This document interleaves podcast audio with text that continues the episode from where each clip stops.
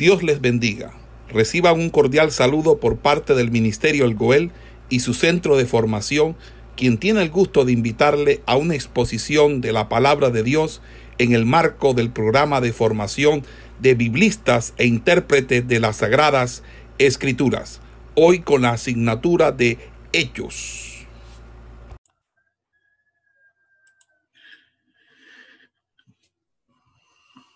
Buenos días, Dios les bendiga que la paz y la misericordia de nuestro Señor Jesucristo sea sobre todos y cada uno de vosotros. Le damos la más cordial bienvenida a este programa de biblistas, un programa de pregrado para titularse como biblista, como intérprete de las Sagradas Escrituras. Es, un programa eh, que está convalidado internacionalmente y que le presta a ustedes la posibilidad de acceder a una licenciatura. Le damos gracias al Señor por los hermanos que nos sintonizan, por todos los hermanos que están con nosotros. Y vamos a iniciar con una palabra de oración. Padre que estás en los cielos, te damos gracias por tu amor y tu misericordia porque tú vives y reinas por los siglos de los siglos. Delante de ti, Dios, nos colocamos para que tú obres de manera especial, para que tú obres de una manera tal que podamos recibir tu palabra, tu enseñanza, que podamos aprender aquellas cosas que tú quieres mostrarnos y que quieres con ellas edificarnos. Gracias por la vida de todos los hermanos que nos escuchan a través de la emisora Goel Radio y a través de los distintos medios y de este audio, donde quiera que llegue, donde quiera que sea escuchado, sea tu palabra glorificada. Gracias te damos, Señor, por los méritos de tu Hijo amado Jesucristo y te pedimos, Señor, que obres en las vidas. Gracias, Señor. Amén y amén. Dios les bendiga, mis amados hermanos, que la paz del Señor sea sobre cada uno de vosotros. En esta hora vamos a estar eh, enseñando la palabra del Señor en el capítulo 7 eh, del libro de Hechos. Eh, vamos a hablar acerca de el discurso de Esteban y la muerte de Esteban. Vamos a realizar un un análisis a todo el discurso que Esteban dio previo a su muerte, en la que hizo una síntesis de la historia de Israel como defensa ante las falsas acusaciones que hicieron en su contra. En ese sentido, vamos a mirar eh, todas aquellas eh, fases en la historia que tocó el discurso, la parte de Abraham, José, Moisés, eh, lo que fue su la preparación de Moisés, la partida de Moisés, la misión de Moisés, la enseñanza de Moisés, el tabernáculo, que fue otro tema, y cómo aplicó el tabernáculo. Luego estaremos revisando por último su, eh, su muerte a, manos de aquellos que lo lapidaron. Entonces, eh, vamos a, a comenzar diciendo que este, este texto de Hechos es un texto narrativo en la que se nos presenta a un brillante expositor de las escrituras, cuyo rostro resplandecía como ángel frente a sus adversarios y en los que él básicamente hizo toda una exposición muy sucinta, muy erudita de la historia de Israel pero básicamente circunscrita a el patriarca Abraham, a José, los comienzos de la nación y cómo se preparó y cuál fue la misión y las enseñanzas de Moisés. Menciona también la construcción del tabernáculo y del templo. Cita al profeta Isaías para mostrar que Dios no puede estar confinado a un templo.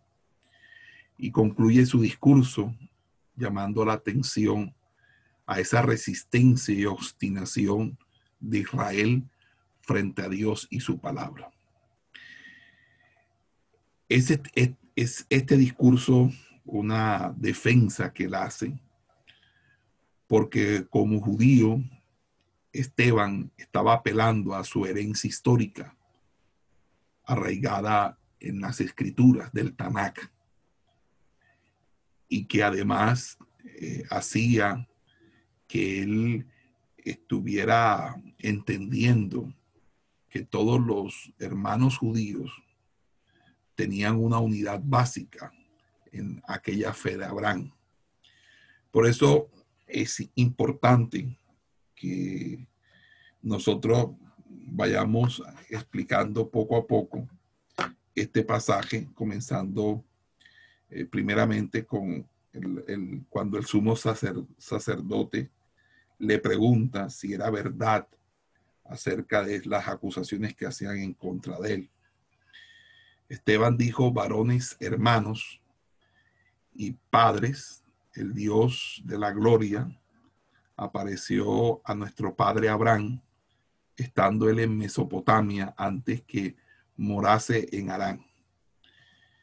Fíjese que los helenistas le habían acusado y habían presentado testigos falsos. Y entonces el sumo sacerdote pide a Esteban que diga al auditorio la verdad.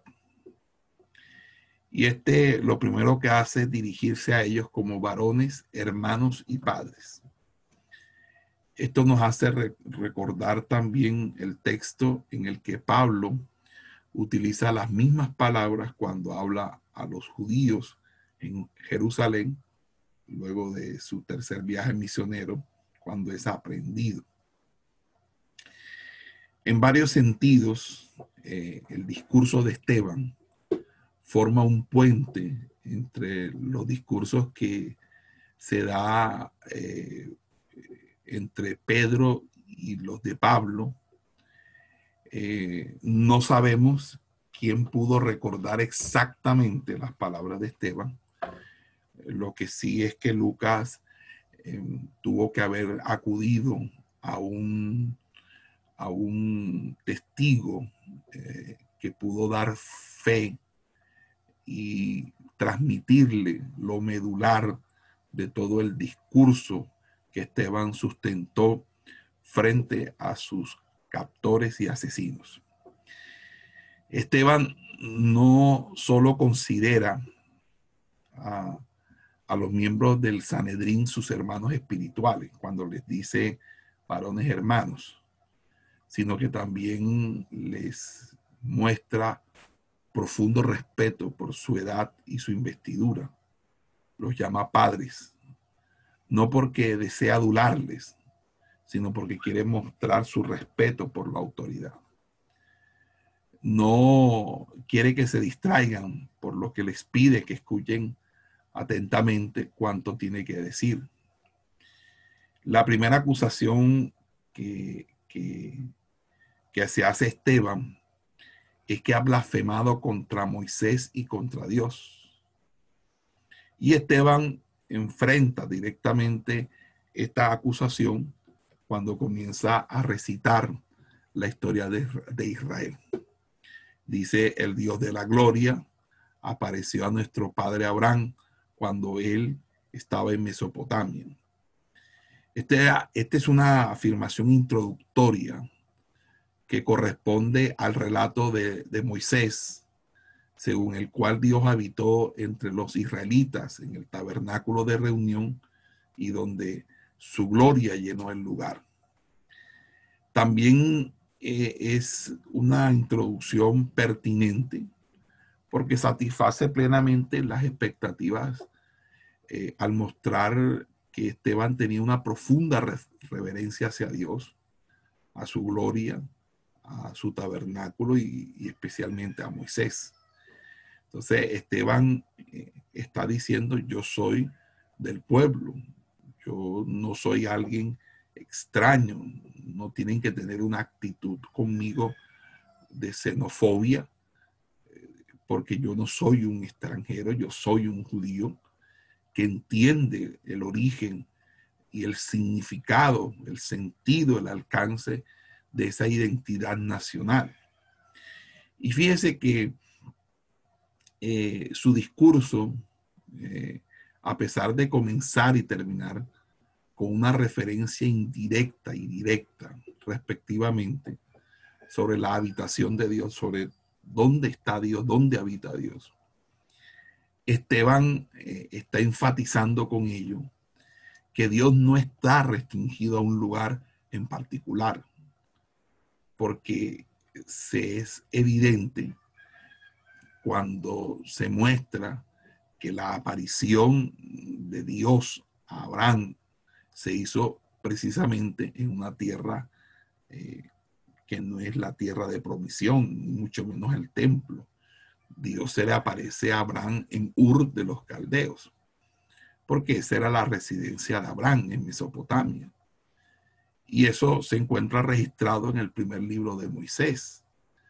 Dice el capítulo 11, verso 31, que Abraham con su esposa Sara, sus padres y hermanos, vivían en Ur. En aquellos días Ur era una ciudad próspera, ubicada en la ribera del río Éufrates, lo que hoy sería el sur de Irak. Y Dios llamó a Abraham en Ur. Aquí eh, incluye a, su padre que es Taré, eh, los cuales eran adoradores de, dioses, de dioses paganos, eran, tenían sus tótems, sus dioses, sus, dioses familiares. Y a pesar de ello, Abraham sale con su esposa, su padre y su sobrino Lot para la tierra de Canaán pero dice que se establecieron en Arán, que era una ciudad eh, más al norte de Mesopotamia. Allí muere Taré y allí eh, Dios vuelve a llamar a Abraham para que siguiera su camino hacia Canaán. Entonces, en el versículo 3, eh, o en la, dice, y Dios le dio, sal de tu tierra y de tu parentela y ve a la tierra que yo te mostraré. Entonces salió de la tierra de los caldeos y habitó en Arán. Y de allí después de la muerte del padre de Abraham, Dios le trasladó a esta tierra en la cual ustedes viven ahora. Ese es el texto bíblico que, que hace referencia al discurso de Esteban. Aquí nos encontramos con la primera de varias dificultades históricas que aparecen en el relato que construye Esteban, porque lo primero que se debería preguntar es, ¿llamó Dios a Abraham dos veces? Una en Ur de los Caldeos y la otra en Arán. Esteban afirma que Dios llamó a Abraham en Mesopotamia, pero el relato histórico de Génesis dice que Taré, Abraham, Sara y Lot salieron para Canaán vinieron hasta Arán, donde murió Taré, como dice el versículo 32 del capítulo de Génesis 11. Entonces Dios habló a Abraham y le dijo que dejara el país y su parentela y fuera a la tierra que él le habría de mostrar. Por consiguiente, Dios llamó a Abraham dos veces. Esteban, sin embargo, sigue la interpretación muy aceptada en su día de que Dios instruyó a Abraham para que dejara Caldea y fuera Canaán. El segundo asunto que se desprende de él es que tiene que ver con el momento en que Abraham dejó Arán. Lo hizo antes o después de la muerte de su padre. Si Abraham salió cuando tenía 75 años de edad, entonces Taré, su padre, tendría 145 años. Pero dice que Taré vivió otros 60 años, alcanzando la edad de 205 años, según el mismo relato de Génesis que nos muestra la edad de Taré. Entonces, ¿cómo podríamos nosotros resolver esta aparente discrepancia? Bueno, algunos estudiosos han intentado revertir el orden de los hijos de Taré, haciendo ver que Abraham fue el hijo menor de Taré y que nació 60 años después de Arán, que sería más o menos el, mayor, que sería el primogénito. Pero esta teoría es improbable porque Taré habría tenido 130 años cuando nació Abraham.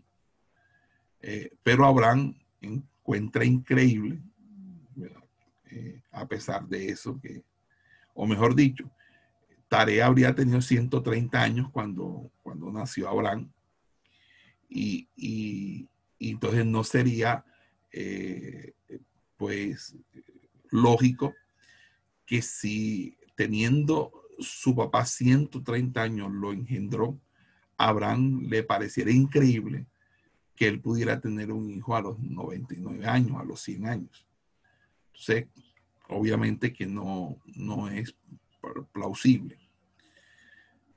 Otros eh, están sugieren que al estudiar este relato, que Esteban usó un texto griego que dice lo mismo que el Pentateuco samaritano, en la versión pechita, según el cual Taré murió cuando tenía 145 años. Pero no existe ningún manuscrito griego que confirme esto, y eso simplemente es una especulación. ¿Cuál sería entonces la solución a, esta, a este problema de historicidad, que es muy importante sobre todo en la defensa de la inerrancia de las escrituras. Pues como en el caso del llamado de Dios Abraham, Esteban está siguiendo una interpretación popular de su día que no toma en cuenta detalles de precisión matemática. La discrepancia que vamos a encontrar entre Hechos y el Antiguo Testamento no son más que la interpretación natural de un lector común y corriente. Pero ubicándonos, la referencia de Esteban a la muerte de Taré en Arán no debe ser tomada como una cronología. Debe entenderse como una nota biográfica que está es intentando proporcionar información de que Abraham salía hacia Canaán sin su padre, quien había muerto en Arán. Nótese que en, en esta referencia al, relato de Abraham y Taré, Esteban no está interesado en cifras específicas. El punto que él quiere destacar es que Dios llamó a Abraham a la tierra en la cual los compatriotas judíos de, Esteban viven ahora. Entonces, Esteban cita casi palabra por palabra la traducción griega de la, del Antiguo Testamento, la Septuaginta, en Génesis 12.1, que dice, Dios le dijo, sal de tu tierra y de tu parentela a la tierra que yo te mostraré. Pero fíjese que Esteban omite la frase y de la casa de tu padre, que es una frase que aparece en la versión Septuaginta de Génesis 12.1.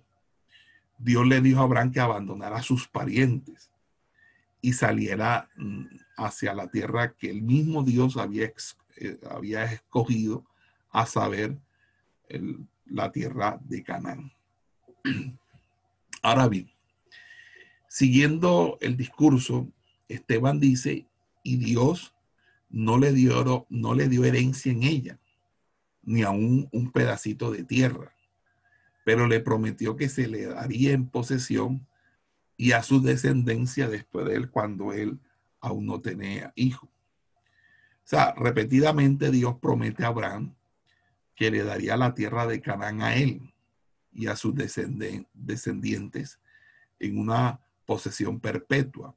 Abraham era un nómada, nómada que movía su ganado de lugar en lugar en busca de pastos, en busca de agua, pero no era dueño de la tierra. Cuando Sara murió, él compró una cueva en Macpela.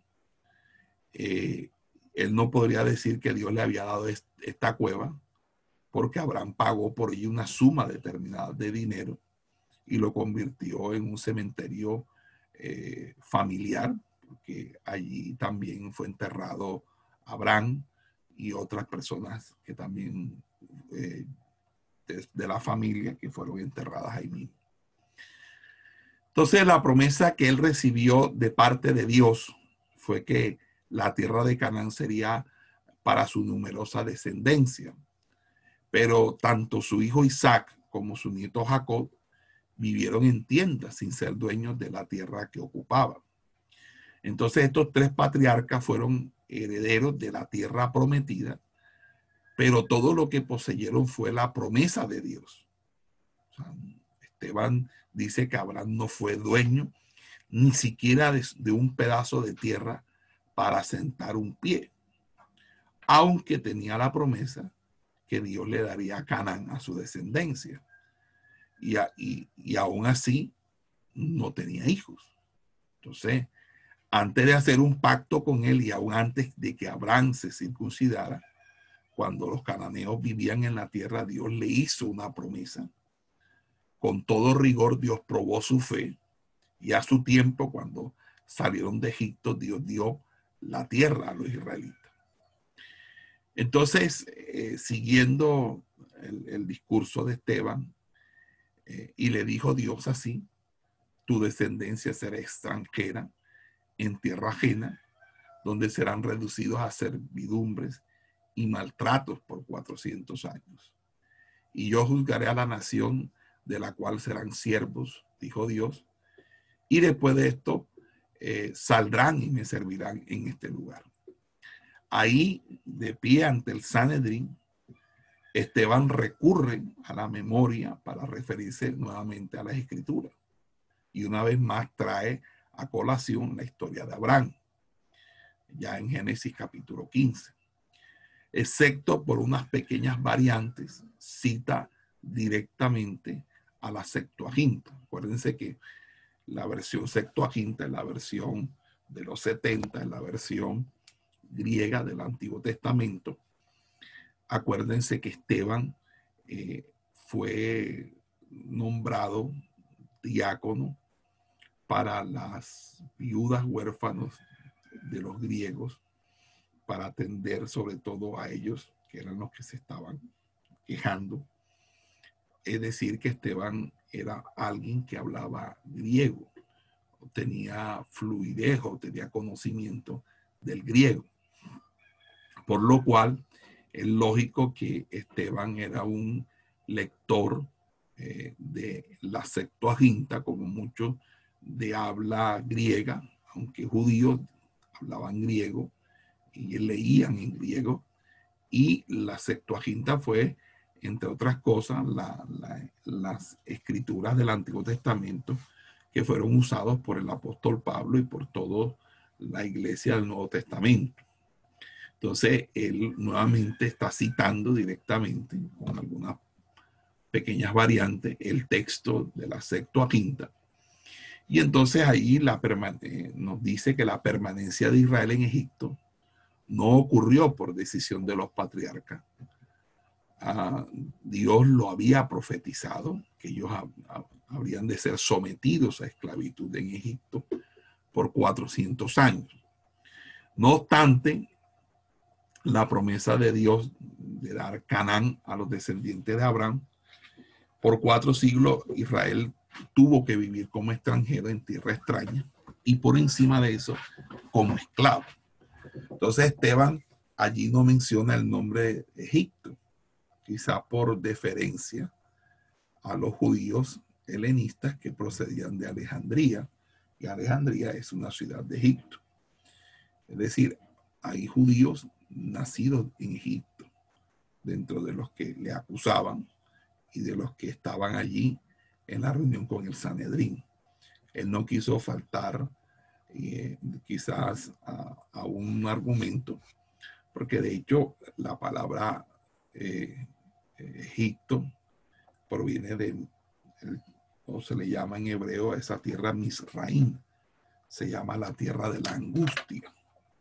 Pero a muchos judíos, cuando se dio la dispersión, luego del exilio babilónico, eh, muchos judíos se habían asentado en Egipto, específicamente en la ciudad de Alejandría, una ciudad construida por Alejandro Magno, que albergaba una de las bibliotecas más imponentes o más grandes que hubo en la antigüedad. Estaba también una de las siete maravillas eh, del mundo, ¿verdad? que era el faro de Alejandría y además de eso, pues era una ciudad cosmopolita donde llegaban muchas personas. Todavía un asentamiento judío prominente allí y muchos de ellos habían prosperado. Entonces, muchos eh, identificaban a Egipto como su nación y obviamente eh, las referencias históricas al maltrato de Egipto no, eran de buen acuso eh, por obvias razones. Entonces, en la última parte del versículo 7 eh, hay una diferencia o difiere, porque Esteban dice, y después de esto saldrán y servirán a Dios en este lugar. Pero el Antiguo Testamento dice, y después de esto saldrán con gran riqueza. O sea, cuando los israelitas dejaron Egipto, salieron con muchas posesiones, posesiones que ellos mismos recibieron por manos de los egipcios, quienes querían que ellos salieran ya de la, de la tierra de ellos. Y, entonces empezaron a obsequiar. Entonces allí es donde eh, se dice que ellos despojaron a los egipcios. Pero Esteban, pero Esteban eh,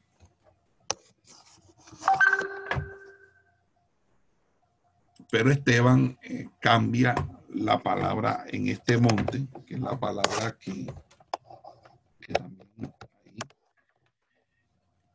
y dice en este lugar.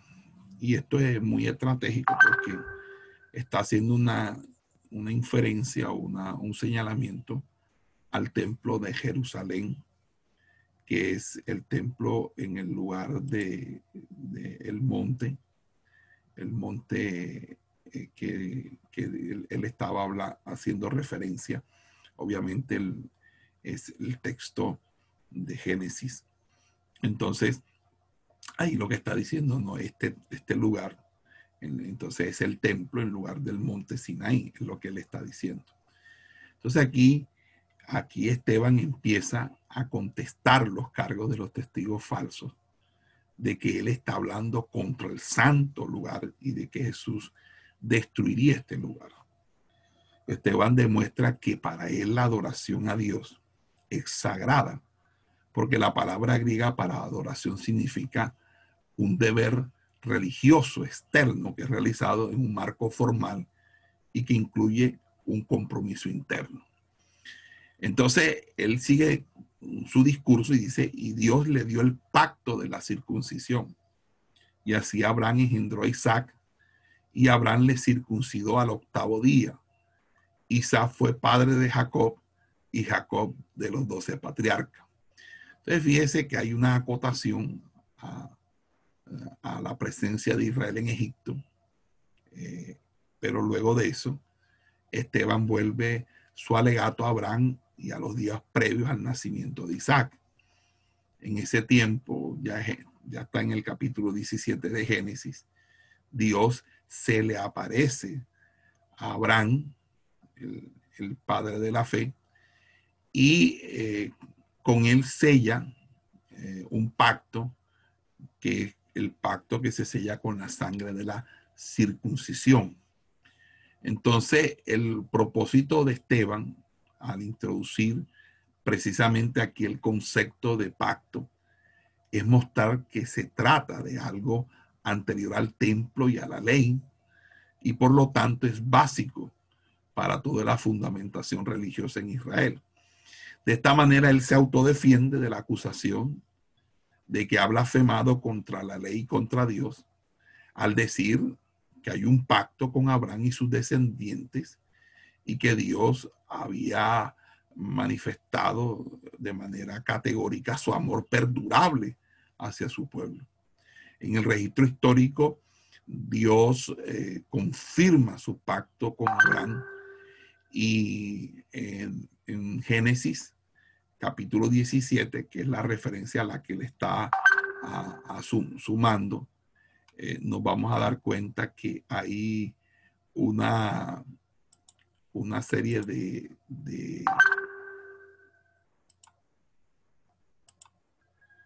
una serie de, por así decirlo, de referencias a, la palabra pacto. De hecho, eh, hay unas nueve veces que se utiliza el término pacto en ese capítulo. Y Dios, eh, fíjese, eh, también inicia, ¿verdad? la circuncisión. O sea, Dios da la circuncisión como una señal externa del pacto que Dios ha hecho eh, con Abraham y sus descendientes. Dios exige consagración total eh, eh, de aquellos que se circuncidan y obviamente Esteban y todos los que están ahí son personas circuncidadas. Entonces, así como Abraham circuncidó a su hijo Isaac al octavo día, los judíos circuncidan a sus hijos varones y eso lo han hecho eh, permanentemente. Y este pacto es que simboliza, simbolizado en el rito de la circuncisión, es la seguridad para Israel. Fíjese que no es el templo, sino el pacto el que permanece para siempre. Y esto es lo que a veces nosotros hemos dicho aquí porque nosotros podríamos entender claramente que ahora bajo el nuevo pacto es el pacto el que permanece para siempre, no los templos. Así que si los templos por ahora están cerrados por todo el fenómeno de la pandemia, pues nosotros tenemos que darle gracias al Señor porque la iglesia no está cerrada, la iglesia sigue estando activa porque el pacto que Dios ha dado con nosotros de salvación y vida eterna sigue vigente y de una vida en Cristo, una vida abundante de ricas bendiciones para, para nosotros sigue latente. Por lo tanto, no es el templo, es el pacto que Dios ha hecho con nosotros, que está sellado no con la sangre de la circuncisión, sino con la sangre que Cristo derramó en la cruz del Calvario. Así que nuestra confianza está sellada con la sangre de Cristo, quien es nuestra esperanza.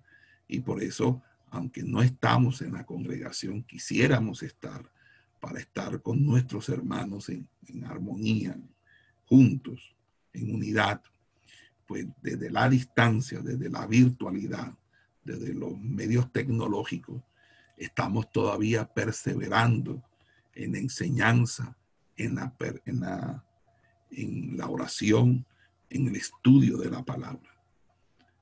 Así que vamos adelante, que Dios nos está enseñando que Esteban aquí le estaba dando la verdadera preeminencia, era el pacto, a la palabra ofertada por Dios como muestra de su amor y misericordia para con un pueblo inmerecedor de toda esa eh, abundancia de bendición que había otorgado por la fe de Abraham.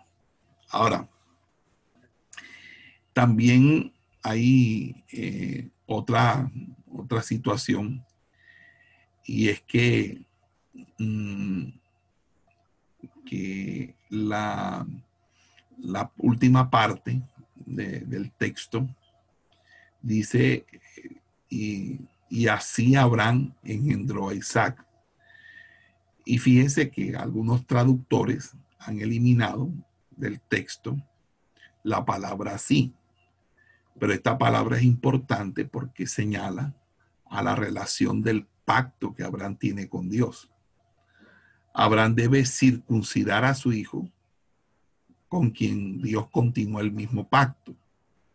Abraham y sus descendientes, Isaac, Jacob y los doce patriarcas, están obligados a guardar el pacto a través de vivir una vida intachable ante la presencia de Dios.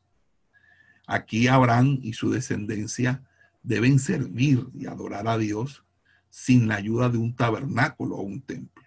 El, el pacto, por lo tanto, reemplaza al templo y su servicio.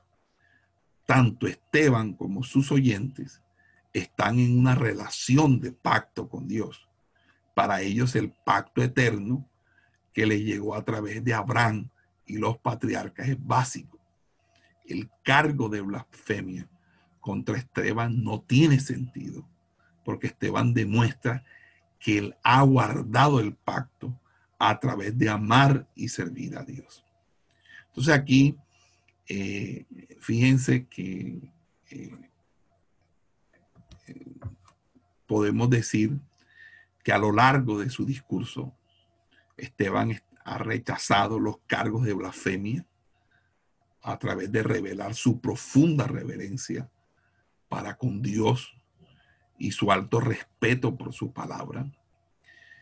Em, se refiere a Dios de la gloria y cita el mandamiento de Dios a Abraham de dejar Mesopotamia para ir a Canaán menciona la promesa de Dios de dar a Abraham y sus descendientes la tierra de Canaán, cita la palabra profética de Dios acerca de la permanencia de Israel en Egipto y las plagas. Por último, destaca el establecimiento del pacto de circuncisión de Dios con Abraham y su descendencia. Eh, fíjense que eh, él, él, como un judío de habla griega, no está usando los textos arameos, los targumes arameos que eran los que se usaban eh, en las sinagogas eh, ubicadas en la tierra de en la tierra de en la tierra judía, sino que utiliza la Septuaginta, eh, y, uno, y uno de los temas en la primera parte de su discurso que podemos nosotros extraer es la manera como él presenta la omnipresencia de Dios. Él dice que Dios se revela a sí mismo en diversos lugares que están fuera de la tierra prometida. En Ur de los Caldeos le dabran la promesa, por ejemplo. Desde Hur y desde Arán lo envía a Canaán. En Egipto Dios castiga a los opresores. Entonces, todo esto muestra eh, que la presencia de Dios es universal y que Él puede ser adorado donde quiera. Por tanto, el templo en Jerusalén no es el único lugar donde el pueblo de Dios puede adorarlo. Y el cristianismo no está limitado al templo de Jerusalén. Entonces, fíjense cómo esto, de una manera u otra, es una defensa muy sólida con respecto a lo que eh, él, está, él está siendo falsamente acusado. Entonces Esteban pronuncia su discurso en un tiempo en que los judíos de habla griega están alcanzando una gran influencia en la iglesia, cuando los samaritanos están a punto de, de, aceptar la fe, la fe del cristianismo, porque en el capítulo 8 vamos a mirar cómo hay una conversión masiva de samaritanos al cristianismo. Entonces allí es donde Esteban habla en un momento en que el Evangelio se está difundiendo en círculos más amplios, lo cual quiere decir que esto eh, tuvo una trascendencia, su muerte no fue algo en vano, eh, sino que por el contrario influyó. Ya en el versículo, eh, en el versículo 9, porque ya hemos visto el, los versículos 6, 7 y 8, versículo 5, el versículo 1, del 1 al el 1, el 2, eh, hasta el 8. Ya en el versículo 9, ya eh, hay un cambio histórico, es decir, ya se da otro periplo histórico, que es el de José.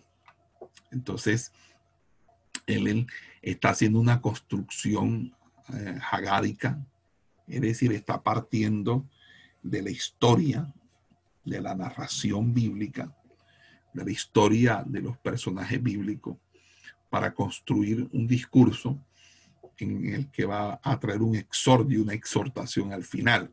Pero bueno, vamos por paso. Ya en la segunda parte del discurso, nosotros vamos a encontrar una referencia a la historia eh, de José. Fíjese que Esteban no menciona a Isaac y la referencia que hace de Jacob es en relación con José en Egipto. Entonces fíjese que las inclusiones y omisiones que hace Esteban en su recuento histórico, entonces eh, reflejan un deseo de mostrar a los miembros del Sanedrín que Dios cuidó a los patriarcas en tierra extraña. Y él dice en el versículo 9, y los patriarcas, movidos por envidia, vendieron a José a Egipto, pero Dios estaba con él. Verso 10, y le libró de todas sus tribulaciones. Le dio gracia y sabiduría delante de Faraón, rey de Egipto, el cual lo puso por gobernador sobre Egipto y sobre toda su casa. Jacob consideraba a José su primogénito porque fue el primer hijo que tuvo con Raquel. Y Jacob amaba a Raquel, no a Lea. En su opinión, Raquel era su primera esposa. Por eso cuando eh, José recibió regalos de su padre, eh, eh, esto hizo que sus hermanos lo despreciaran, porque José recibió una doble porción de su herencia. y cuando el mismo Jacob le, le, le da dote o le, da participación a sus dos hijos, a Manasés y a Efraín. Jacob le dio una doble porción en tierra, en la tierra de Canaán.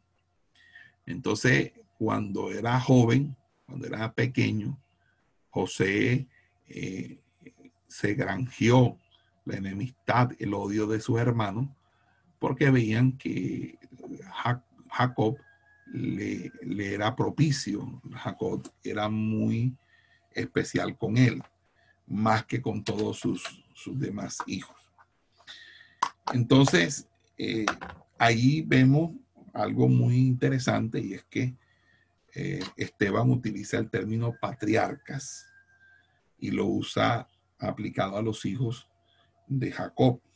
Y el término patriarcas es un término, eh, por así decirlo, muy usual en el periodo intertestamentario sin embargo, a pesar de, ser ellos patriarcas, no demostraron ninguna dignidad patriarcal.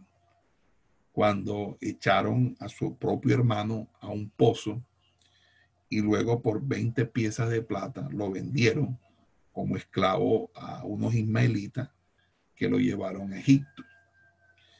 Eh, también tomaron su túnica de colores, acuérdense, dice, la untaron de sangre de un cabrito y se la presentaron a Jacob.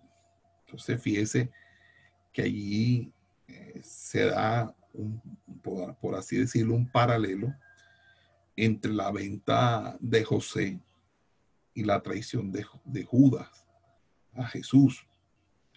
Los patriarcas vendieron a su propio hermano a los extranjeros y eh, Judas, y, bueno, y no tan solamente Judas, todos los, judíos, por así decirlo, entregaron a, Jesús a los romanos.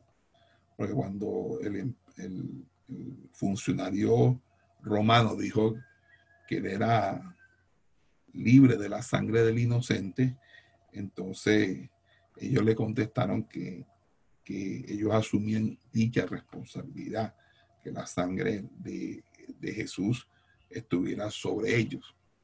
Entonces, fíjense cómo ahí hay una tipología. Esteban está obviando detalles, no está, no está, por así decirlo, eh, siendo muy minucioso, entre otras cosas porque esto no es una grabación del discurso de Esteban, más bien es una especie como de reconstrucción de los apartes más significativos de ese discurso contado por un testigo ocular eh, al investigador historiográfico de Lucas para construir eh, el para construir el, el texto que hoy tenemos del Nuevo Testamento. Entonces ahí dice que Dios cuidó de José, quien estaba solo en tierra extraña. Y eh, fíjese que en los versículos 9 al 15, el nombre Egipto aparece seis veces. Fíjese que la presencia de Dios en aquel país fue real. Como José lo pudo testificar, Dios lo bendijo al librarlo de la tentación en la casa de Potifar y, cuando estuvo un largo periodo de tiempo en prisión. Dios le hizo ganar el favor de Faraón, le dio sabiduría para interpretar los sueños, le, le dio la, la, la, la, inteligencia para resolver el problema de hambruna que se avecinaba. Dios puso a José como gobernador sobre Egipto eh, y, y, y sobre todo los bienes del faraón. Entonces Esteban dice que Dios hizo de José el segundo en poder después de Faraón, porque era el oficial más alto de palacio y su consejero en, en jefe. En pocas palabras, José tenía una muy decisiva influencia en todo el gobierno y en todas las políticas que podían darse en Egipto en ese entonces. En el verso 11 al 12 se lee que vino entonces hambre en toda la tierra de Egipto y de Canaán y grande tribulación y nuestros padres, dice Esteban, no hallaban alimentos. Cuando oyó Jacob que había trigo en Egipto, envió a nuestros padres la primera vez. Fíjese que la hambruna eh, que fue predicha o fue profetizada por José cuando interpretó los sueños de Faraón, llegó a ser una realidad que no solamente afectó a Egipto, sino que afectó muchas otras muchos otros territorios, especialmente la tierra de Canaán, donde estaban hospedados eh, los hermanos de José y su padre.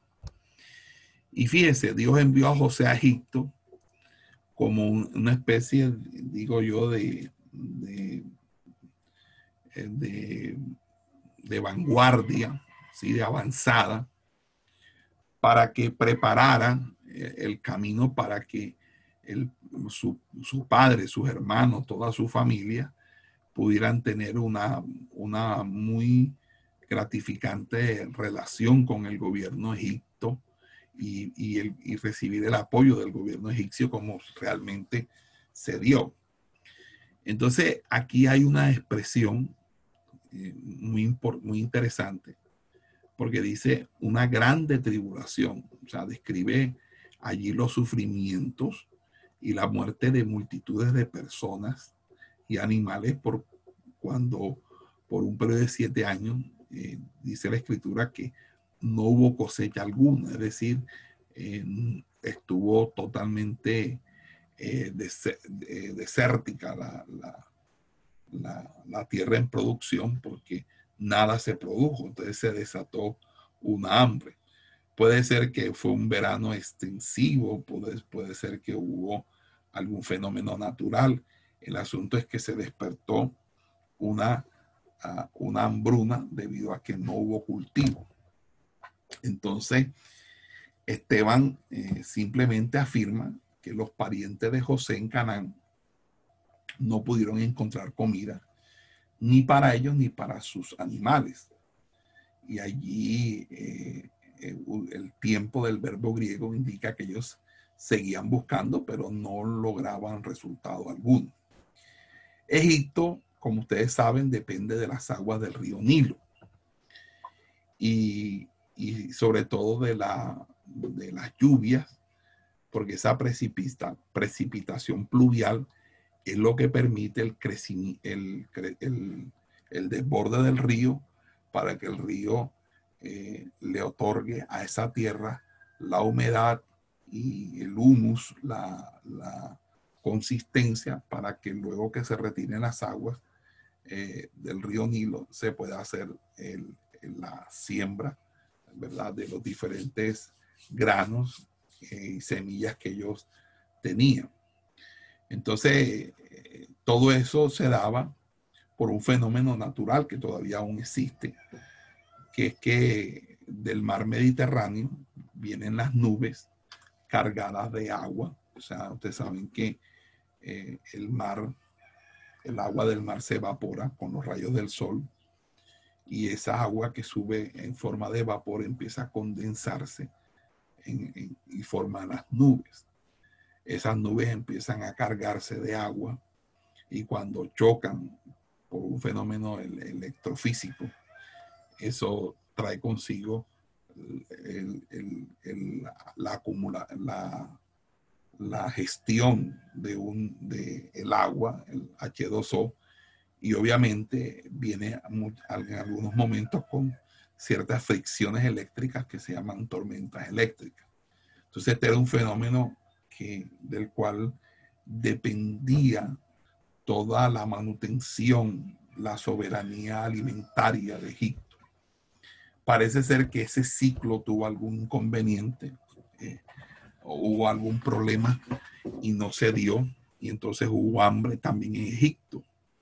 Entonces, eh, entonces eh, allí Egipto pasó también hambre. De hecho, los pobladores de Egipto tuvieron que vender las propiedades suyas para poder alimentarse, porque el único que tenía eh, alimento era Faraón, quien en los siete años de abundancia eh, y por administración del mismo José, eh, se dio a la tarea de establecer el ahorro, establecer el alimento suficiente para abastecerse en esos siete años de hambre. Bueno. Así que eh, nos vamos dando cuenta que Dios le dio una sabiduría a José para que él pudiera organizar toda esa logística necesaria y no solamente eh, la logística necesaria, sino que, que fue tan grande la, y tan buena la administración de parte de José que tuvo no solamente para darle a su, al, pueblo de Egipto, sino para vender, lo que incrementó las exportaciones y obviamente la economía de Egipto fue fortalecida en ese entonces. Pero en el versículo 13 dice el, el Esteban, el mártir Esteban, que en la segunda visita José se dio a conocer a sus hermanos y fue manifestado a Faraón el linaje de José. Y enviando José hizo venir a su padre Jacob y a toda su parentela en número de 75 personas. Fíjese que Esteban omite todo detalle en cuanto a Benjamín, el hermano de José, y dice solo que José se dio conocer a sus hermanos. Cuando fue vendido como esclavo a Egipto, José tenía 17 eh, años de edad. 20 años más tarde, es decir, cuando él tenía 37, sus hermanos no le reconocieron. José vestía de ropa egipcia, hablaba a través de un, de un intérprete y estaba obviamente rapado como los egipcios. Cuando después de haber transcurrido dos años de esa hambruna, José reveló su identidad a los hijos de Jacob. Ya tendría unos 39 años. Debido a la autoridad e influencia que tenía, los miembros de su familia fueron presentados a Faraón, quien los invitó a que junto con su padre se establecieran en Egipto. La hambruna duraría otros cinco años para completar los siete. Jacob y su familia eh, se instalaron en la tierra de Gosén, dice la escritura, que es la fértil delta del Nilo. Ahí sus rebaños tendrían suficiente alimento para sobrevivir, en tanto José proveyó alimentación para todos los miembros del, de la familia de su padre. Eh, como se lo dio a sus hermanos José, Dios me envió delante de vosotros para preservaros prosperidad sobre la tierra y para daros vida por medio de gran liberación. Fíjese que José no estaba resentido, José no odiaba a sus hermanos, no, no, no, no, tenía propósito alguno de venganza. Eh, él pudo haberlos asesinado a todos, él tenía el poder, era el hombre más poderoso después de Faraón, pero él tomó una decisión diferente, el camino del perdón, el camino de la reconciliación y sobre todo porque él entendió el propósito de Dios, él entendió de que Dios lo había enviado precisamente para, para preservar, para, eh, para que el plan universal de salvación tuviera pues su cumplimiento a cabalidad. Entonces, a raíz de esa, de, a raíz de ello, pues eh, José fue utilizado como un preservador, como alguien que en vez de tomar el sufrimiento como razón suficiente para la venganza, entendió que el propósito de Dios fue precisamente que ellos tuvieran en ese tiempo una posibilidad de sobrevivencia.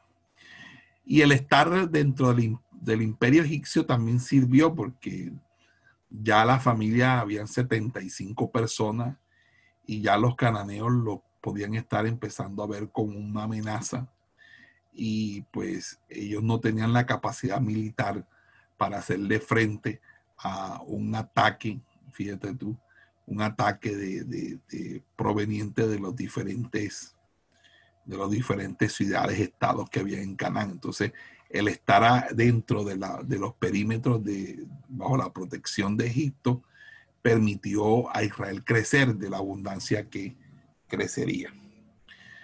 Muy bien. Eh, entonces, dice ahí, descendió Jacob a Egipto, donde murió él y nuestros padres.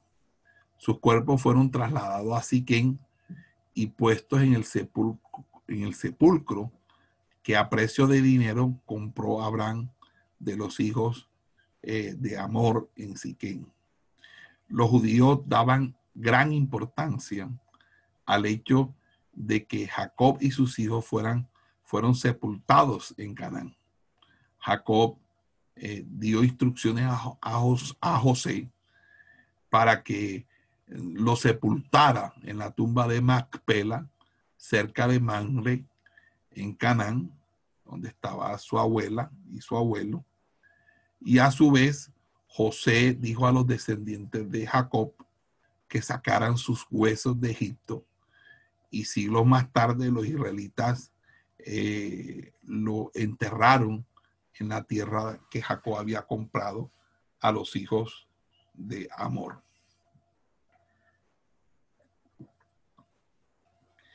La Biblia no provee información acerca de la muerte y sepultura de los hermanos de José.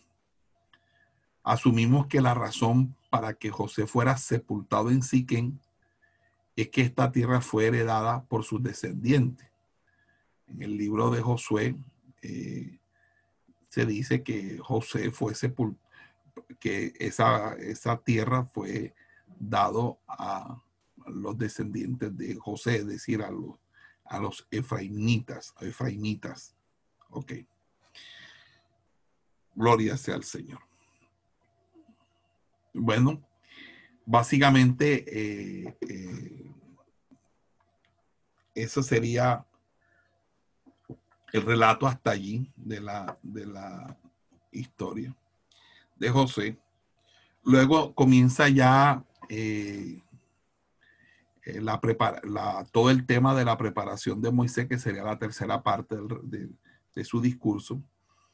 Y hasta aquí Esteban ha demostrado con con bastante destreza que él no ha blasfemado contra Dios, que no ha deshonrado a su nombre, que al contrario, eh, eh, el hecho de que pueda sostener un discurso como el que lo está haciendo, lo hace precisamente por la reverencia que tiene frente a lo que Dios ha establecido y que obviamente esto le ha permitido eh, como este, persona lectora de las escrituras y, ama, y que ama a Dios, tener una postura doctrinal sólida frente al relato de la historia bíblica. Entonces, aquí en esta segunda parte va a contestar acerca de los cargos sobre si ha blasfemado en contra de Moisés. Entonces dice aquí que cuando se acercaba el tiempo del cumplimiento de la promesa que Dios había jurado a Abraham, eh, el pueblo creció y se multiplicó en Egipto hasta que se levantó en Egipto otro rey que no conocía a José. Este rey, usando de astucia con nuestro pueblo, maltrató a nuestros padres y lo hizo abandonar a sus niños para que no sobrevivieran. Fíjese que hay una nueva frase eh, en la historia del pueblo de Dios. Es el cumplimiento de la promesa que Dios había hecho 400 años antes a Abraham. Esta promesa está relacionada con, pues obviamente, con la multiplicación de la descendencia, pero también porque Dios había prometido que iba a transcurrir cuatro siglos antes de que ellos pudieran en algún momento eh, desarrollar, ¿verdad? Eh, todo el, propósito de, de, constituirse como una nación. Entonces, fíjate, fíjense que Dios permite que transcurran esos cuatro siglos durante los cuales la familia de Jacob creció y llegó a formar una nación. Y en el libro de Moisés, Moisés revela, eh, en el libro de Éxodo, que eran 600 mil hombres a pie, sin contar mujeres y niños. Eh, o sea que eso pudo haber sido entre un millón y medio hasta tres millones de personas, eh, si ponemos así los cálculos así. Entonces, eh, el tiempo entre la muerte de José, José y la aparición eh, de aquel faraón que no conocía a José, se calcula en unos 200 años. José alcanzó la edad de 110 años y cuando Moisés tenía 80 años, guió a los israelitas eh, fuera de Egipto y los libró del reinado de Faraón. El Faraón ya no tuvo consideración, el nuevo Faraón por José. Tampoco le preocupó el, el futuro, más bien los veía ellos como un peligro porque era algo así como una nación dentro de la nación y además que los judíos eh, eran, eran hombres muy fuertes, acostumbrados a, en todos esos años de opresión, acostumbrados al trabajo, al trabajo fuerte. Entonces, él, y, las mujeres dice que eran más fuertes que las egipcias, lo cual quería decir que él en el fondo tenía miedo, tenía miedo que eh, se diera una, un levantamiento. Bueno, en, eh, según los investigadores y demás, el faraón eh, posiblemente fue Tutmosis I, Tutmosis I, que perteneció a la dinastía decimoctava de los faraones de Egipto. Eh, fue un, según los autores que han investigado a Tutmosis I, dicen que fue eh, extremadamente cruel, fue un faraón extremadamente cruel y que fue el que decretó la destrucción de todos los niños varones nacidos en las familias hebreas. Eh, fíjese que Aarón era el hermano mayor de Moisés y, parece ser que él nació antes de que se publicara el decreto de Tumoxi primero cuando ascendió al trono, lo cual quiere decir que él tuvo que ascender al trono antes del nacimiento de Moisés, lo cual indicaría que aproximadamente en, el año 1530 antes de Cristo. Entonces aquí eh, Moisés revela que este faraón puso a los israelitas bajo el régimen de trabajo forzado en la construcción de dos ciudades, la ciudad de Pitón y la ciudad de Ramesés. Esteban dice que Faraón se aprovechó del pueblo judío porque los trabajos forzados causaron la muerte de muchos esclavos judíos que por fatiga, cansancio, enfermedades prevalecientes de, base dieron al traste con su fisiología biológica y obviamente no pudieron resistir eh, el trabajo forzado. Entonces Faraón quería controlar el crecimiento de la población, pero Dios frustró el propósito de Faraón porque eh, las mujeres judías alumbraban, alumbraban de una manera más eficiente que las egipcias. Entonces los egipcios fueron crueles con los esclavos, no solo por obligarles a hacer cualquier tipo de trabajo, sino por ordenar a las comadronas, a las, a las parteras, que mataran a todos los niños hombres que nacieran dentro del pueblo de Israel. Pero a pesar de todo esto, los hebreos continúan aumentando el número. Eh, a, pesar de todo eso, nadie obedece a Faraón en sus normas y más bien eh, mantienen un, recelo frente a esa norma por considerarla totalmente inhumana, injusta e innecesaria. Allí es cuando eh, eh, Faraón ordenó que todos los niños israelitas fueran ahogados en el Nilo, o sea, fueran echados en el Nilo. Cabe aquí dos observaciones. Primero, que la destrucción de los niños varones en Egipto eh, tiene cierto paralelo, tiene cierta, eh, por así decirlo, nota con la muerte de los, de, los, eh, de los niños en Belén cuando nació Jesús. Entonces, tanto la vida de Moisés y de Jesús fueron salvadas. Moisés en cierta manera sirve como un, así, en, ese, en ese sentido, pues, como un tipo de Cristo. Y segundo, que a través de la continua crueldad de Faraón contra los israelitas, Dios los fue preparando para que anhelaran salir de allí y, eh, les, y así poderlos conducir a la tierra de promisión. Básicamente eso es, ese es el, el, la, todo el, el, visaje de, de esta historia.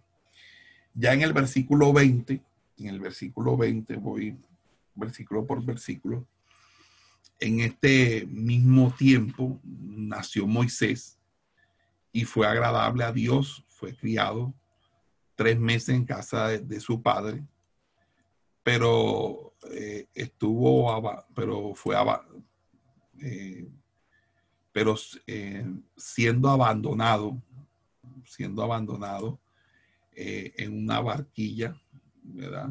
Como dice la, la, eh, dice, pero siendo abandonado, la hija de Faraón lo adoptó y lo crió como, hijos, como a hijo suyo. Fue enseñado Moisés en toda, verso 22, fue enseñado Moisés en toda la sabiduría de los egipcios y era poderoso en palabras y en y obras. En aquellos días críticos, tan críticos nació Moisés. Era familia levita. La familia incluía dos hermanos mayores, María y Aarón. Aarón se había salvado porque el decreto fue después de su nacimiento. El Antiguo Testamento, eh, tanto como el escritor de los Hebreos, afirman que Moisés era un hombre atractivo es decir, era alguien de buen parecer. La traducción literal eh, eh, dice que Moisés era un niño hermoso a Dios. Quizás sea un modismo semítico que significa sumamente atractivo. Otras versiones dicen que no era un niño ordinario. Los padres de Moisés aceptaron a este hermoso niño como un regalo de Dios y por lo tanto no pensaron en abandonarlo. Durante los tres primeros meses de su vida lo protegieron y lo ocultaron de la vista y oídos de los soldados de Faraón. Pero llegó el tiempo en que eh, eh, había que tomar una decisión. Entonces sus padres hicieron un canasto hecho de papiro, lo calafetearon con brea y pusieron al niño dentro de los, de, entre los juncos del río. Y eh, luego instruyeron a Miriam, María, María realmente en hebreo se llama es Miriam, María no es, es Miriam.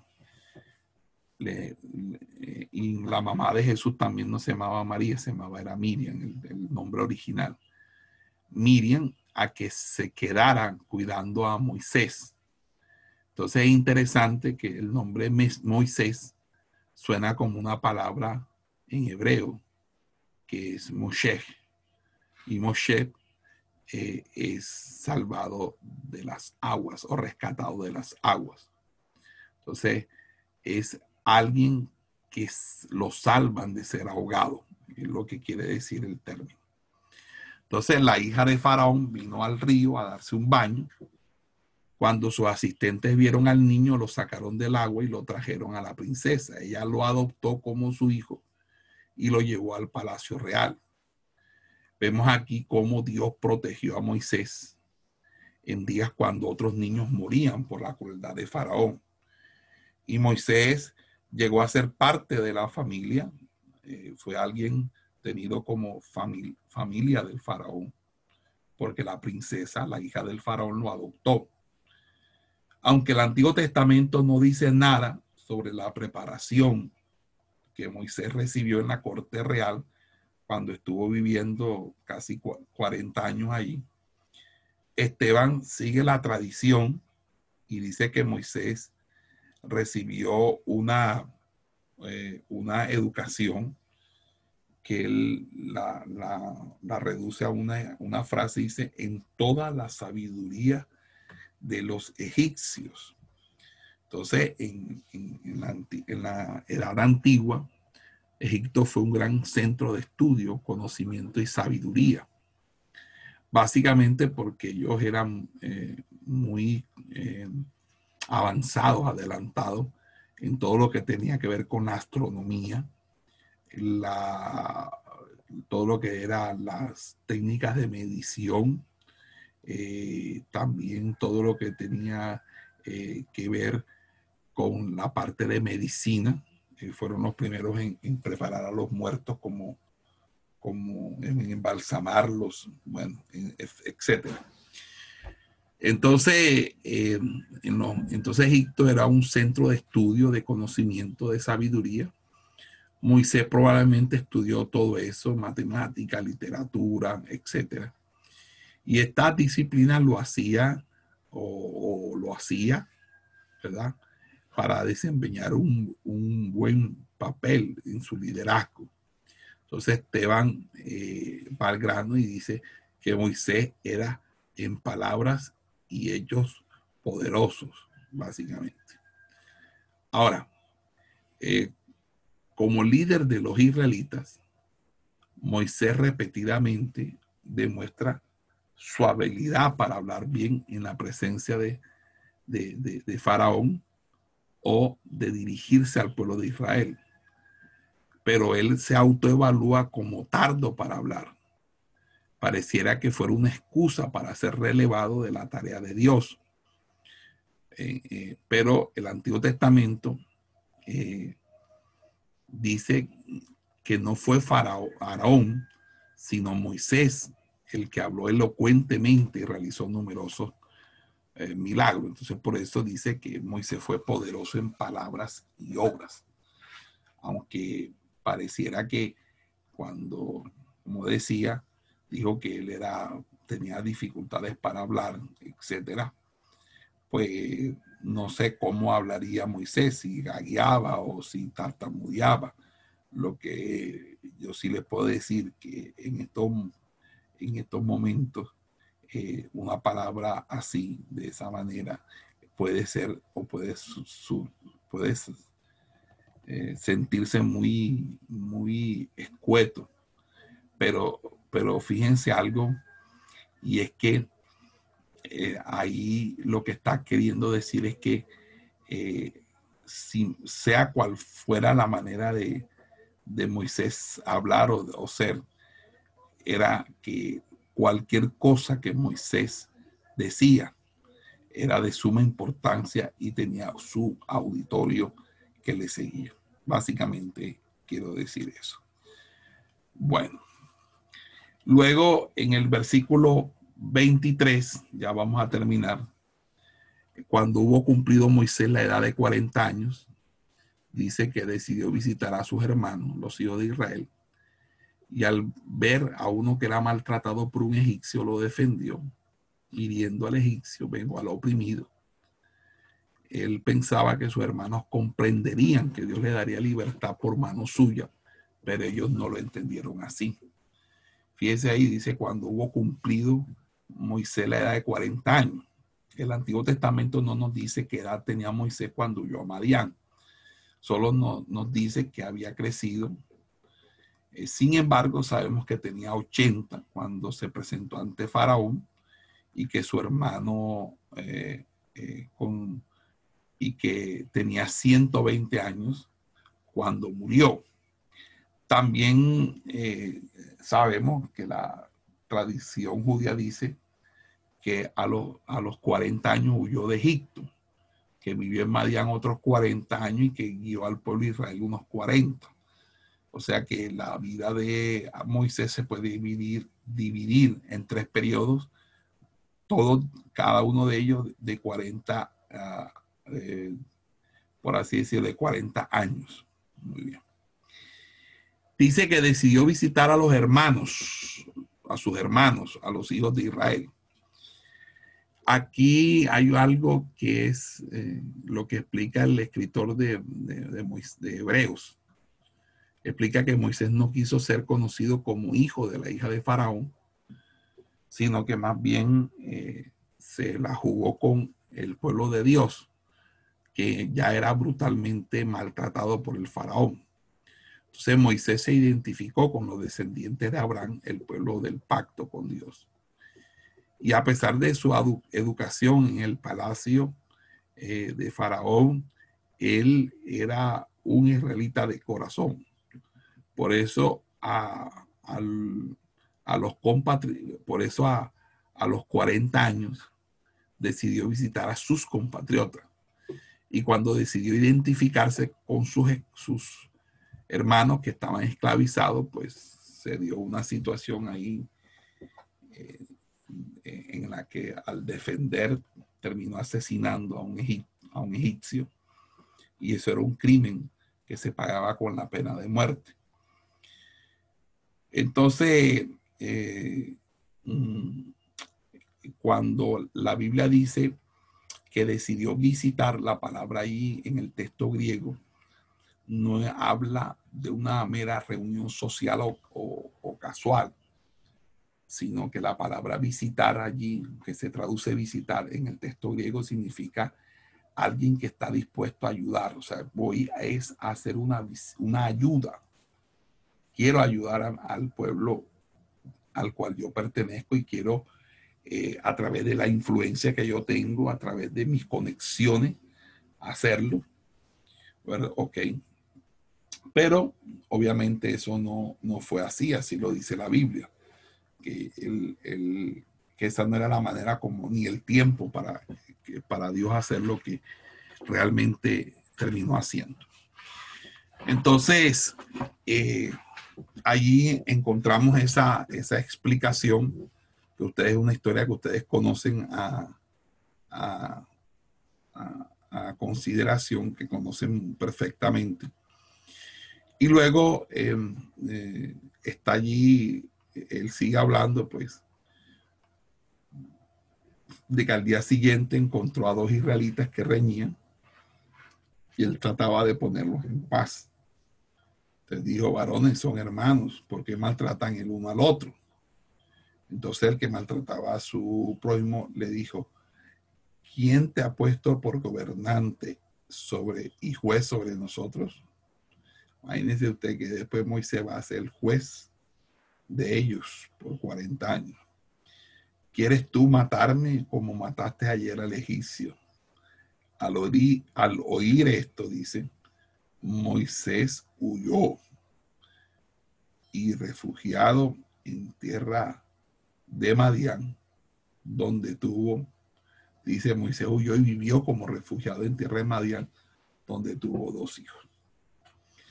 Después dice allí, sigue el texto, que pasados 40 años, un ángel se le apareció en el desierto del monte Sinaí, en la llama de fuego de una zarza. Cuando Moisés lo miró, se maravilló de la visión y acercándose para observar, vino a él la voz del Señor. Yo soy el Dios de, tu, de tus padres, el Dios de Abraham, Isaac y Jacob. Y Moisés, temblando, no se atrevía a mirar. Fíjese ahí, Esteban sigue relatando la historia de Moisés, eh, haciendo gala de múltiples citas tomadas del Antiguo Testamento, pero en especial del libro de Éxodo. Y eh, parece saberse el relato de memoria, porque siempre está citando la Septuaginta palabra por palabra. Y debía ser porque él era un continuo predicador, y, predicaba atestiguando por las escrituras que Cristo era, que Jesús era el Mesías. Entonces, era alguien que manejaba bien las escrituras. Eh, bueno, la historia de la salsa ardiente, ustedes lo conocen, ¿ok? Y vamos a, dejar hasta ahí. Y los invitamos para que el próximo martes es, continuemos esta, esta historia. Eh, le damos gracias al Señor por ustedes, por la, por la, por estar eh, en esta transmisión y en especial mis amados hermanos por estar siempre ahí en sintonía. Esperamos que este estudio haya sido de bendición para su vida y ministerio. A Dios sea la gloria. Este es el Ministerio El Goel, vidas transformadas para cumplir el propósito de Dios.